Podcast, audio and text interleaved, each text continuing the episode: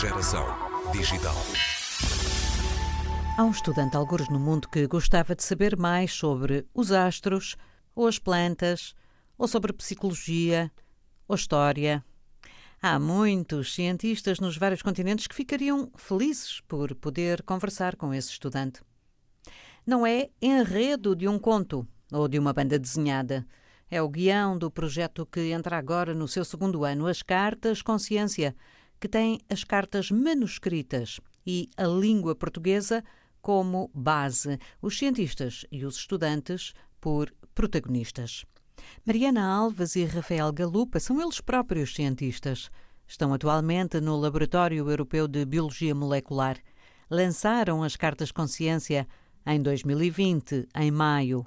Querem abranger todo o mundo da língua portuguesa mas tinham de começar por algum lado. Nós iniciamos uh, estes programas de cartas em São Tomé e Príncipe, em Timor-Leste e em Portugal, num total de quatro turmas, e as trocas fazem-se durante um ano letivo são as crianças as primeiras a escrever, escrevem a sua primeira carta, que segue então para cada criança tem o seu cientista ou a sua cientista, e, e a carta segue para a morada de, destes cientistas, que pode ser em qualquer parte do mundo, não é? Uh, e os cientistas depois respondem, e faz-se quatro trocas de cartas, três, quatro trocas, ao longo de, de um ano letivo. Portanto, há uma conversa entre cada par, estudante e cientista, que se desenrola ao longo do ano, não é só uma carta com perguntas e uma resposta, mas, mas, há, mas há uma conversa mais, mais longa, como participa a, a Eliane, que está aqui conosco, uh, nesta correspondência com, com a turma de, de, São Tomé. E o que é que traz os cientistas a participar nesta bonita ideia? Eliane Carvalho está em processo de doutoramento e explica. Mais que o amor pela ciência, é o amor pelo ensino e pelo conhecimento.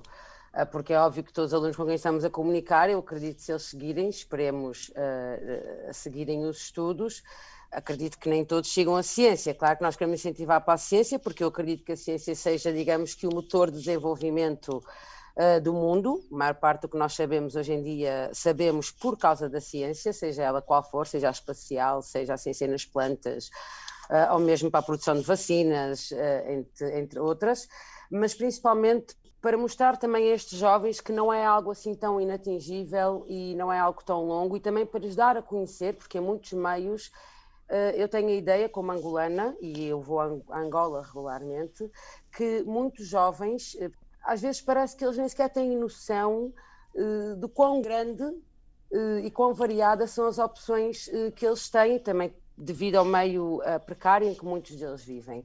E o que motivou foi exatamente isto, poder transmitir e dar um pouco de mim e daquilo que eu sei a estas crianças e a estes jovens. Eu digo muitas vezes o que a ciência me deu, uma das coisas mais importantes que eu acho que a ciência me deu foi a capacidade de ter espírito crítico. E acho que isso é uma, uma das mais-valias da ciência, além de tudo aquilo que ela produz, claro. Eliane tem-se correspondido com Maurício, um estudante santomense de 14 anos. Queremos, também nós, conhecer melhor a cientista. Eu chamo-me uh, Eliane, nasci na Alemanha, uh, mas sou angolana. Uh, depois, eventualmente, com sete anos, vim para Portugal e adquiri também nacionalidade portuguesa. Cientificamente, sou conhecida como Eliane Ares e não como Eliane Carvalho. Sou microbióloga de formação base, mas, no entretanto, Fiquei fascinada pela parasitologia médica, até porque o meu objetivo no futuro é contribuir para a redução das doenças uh, transmitidas por insetos, como a malária, dengue e, e afins. Então ingressei no mestrado de parasitologia médica e aí apaixonei-me por insetos, porque tive uma cadeira de entomologia e decidi uh, depois prosseguir o doutoramento em neurociência.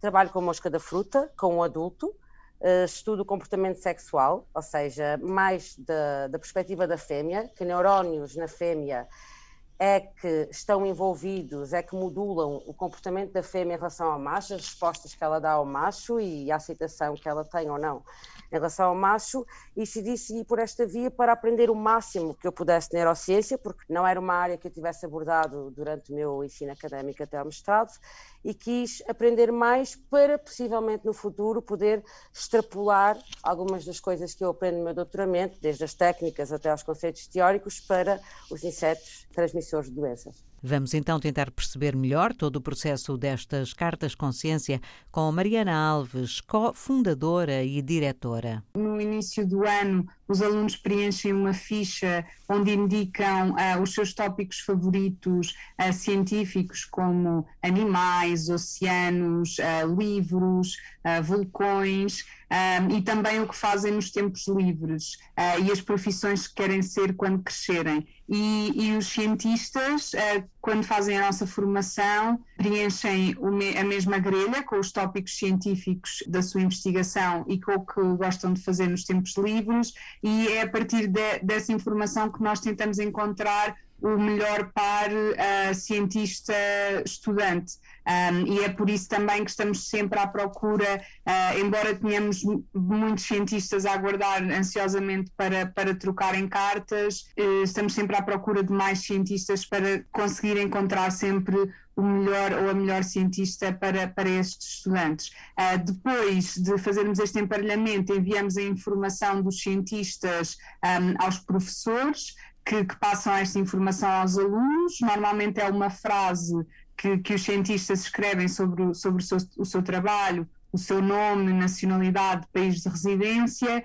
e a partir disso os estudantes escrevem a primeira carta, são sempre eles a escrever a primeira carta, que é enviada por correio, que nós enviamos a cópia digital aos cientistas para acelerar um pouco o processo, e, e depois os cientistas respondem e enviam por correio, e as crianças abrem as cartas uh, físicas todas ao mesmo tempo uh, no, que nós chamamos a festa de abertura de cartas e, e, que têm sido um, que têm tido reações bastante entusiásticas e, e divertidas. O entusiasmo da abertura de cartas dos cientistas testemunha-se nas escolas, mas do outro lado está um entusiasmo equivalente.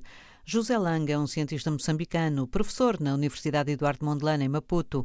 Corresponde-se com uma estudante santomense. É Arlinda, de 16 anos, e a questão que mais nos une neste processo da troca de cartas é que ela diz gostar de geografia.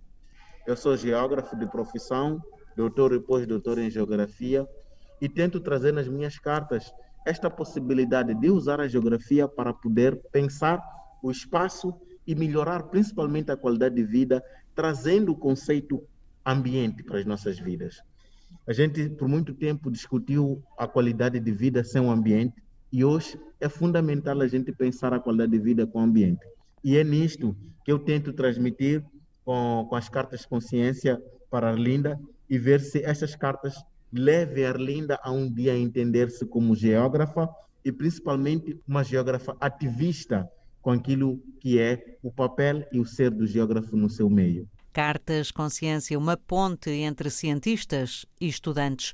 Uma ponte que se faz com as ferramentas tradicionais, papel e caneta. Porquê?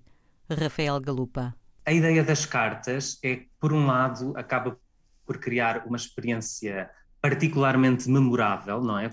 É uma coisa pouco moderna neste, nos tempos que correm, mas por isso acaba por também ter um significado especial para quem as recebe e para quem as escreve. E, e portanto, por outro lado, a, as cartas também nos permitem chegar a, a, a sítios e a crianças pa, pa, para as quais a ligação à internet ainda é difícil ou, ou, não, é, não é existente ou é de difícil acesso. Por outro lado, as próprias cartas, há vários estudos que mostram que também promovem a utilização, por exemplo, de vocabulário mais uh, rico do que, do que a escrita de um e-mail, por exemplo. Uh, a escrita de carta também promove a retenção e a memória uh, a mais longo prazo do que a escrita digital. Portanto, também há estudos que mostram a vantagem de, de se escrever cartas e de se escrever de forma manuscrita, e portanto parece-nos que no global as cartas são pronto, representam um veículo muito interessante para, para, esta, para estas conversas entre cientistas e estudantes. Queria só partilhar que para 90% dos nossos alunos é a primeira vez que conhecem um ou uma cientista e uh, para mais de metade é a primeira vez que escrevem uh, ou recebem uma carta. Uh, pronto, queria só partilhar isso. Rafael Galupa e Mariana Alves, os dois cientistas lançaram as cartas consciência. O projeto tem um ano, bons resultados para mostrar e uma ambição do tamanho do número de falantes da língua portuguesa.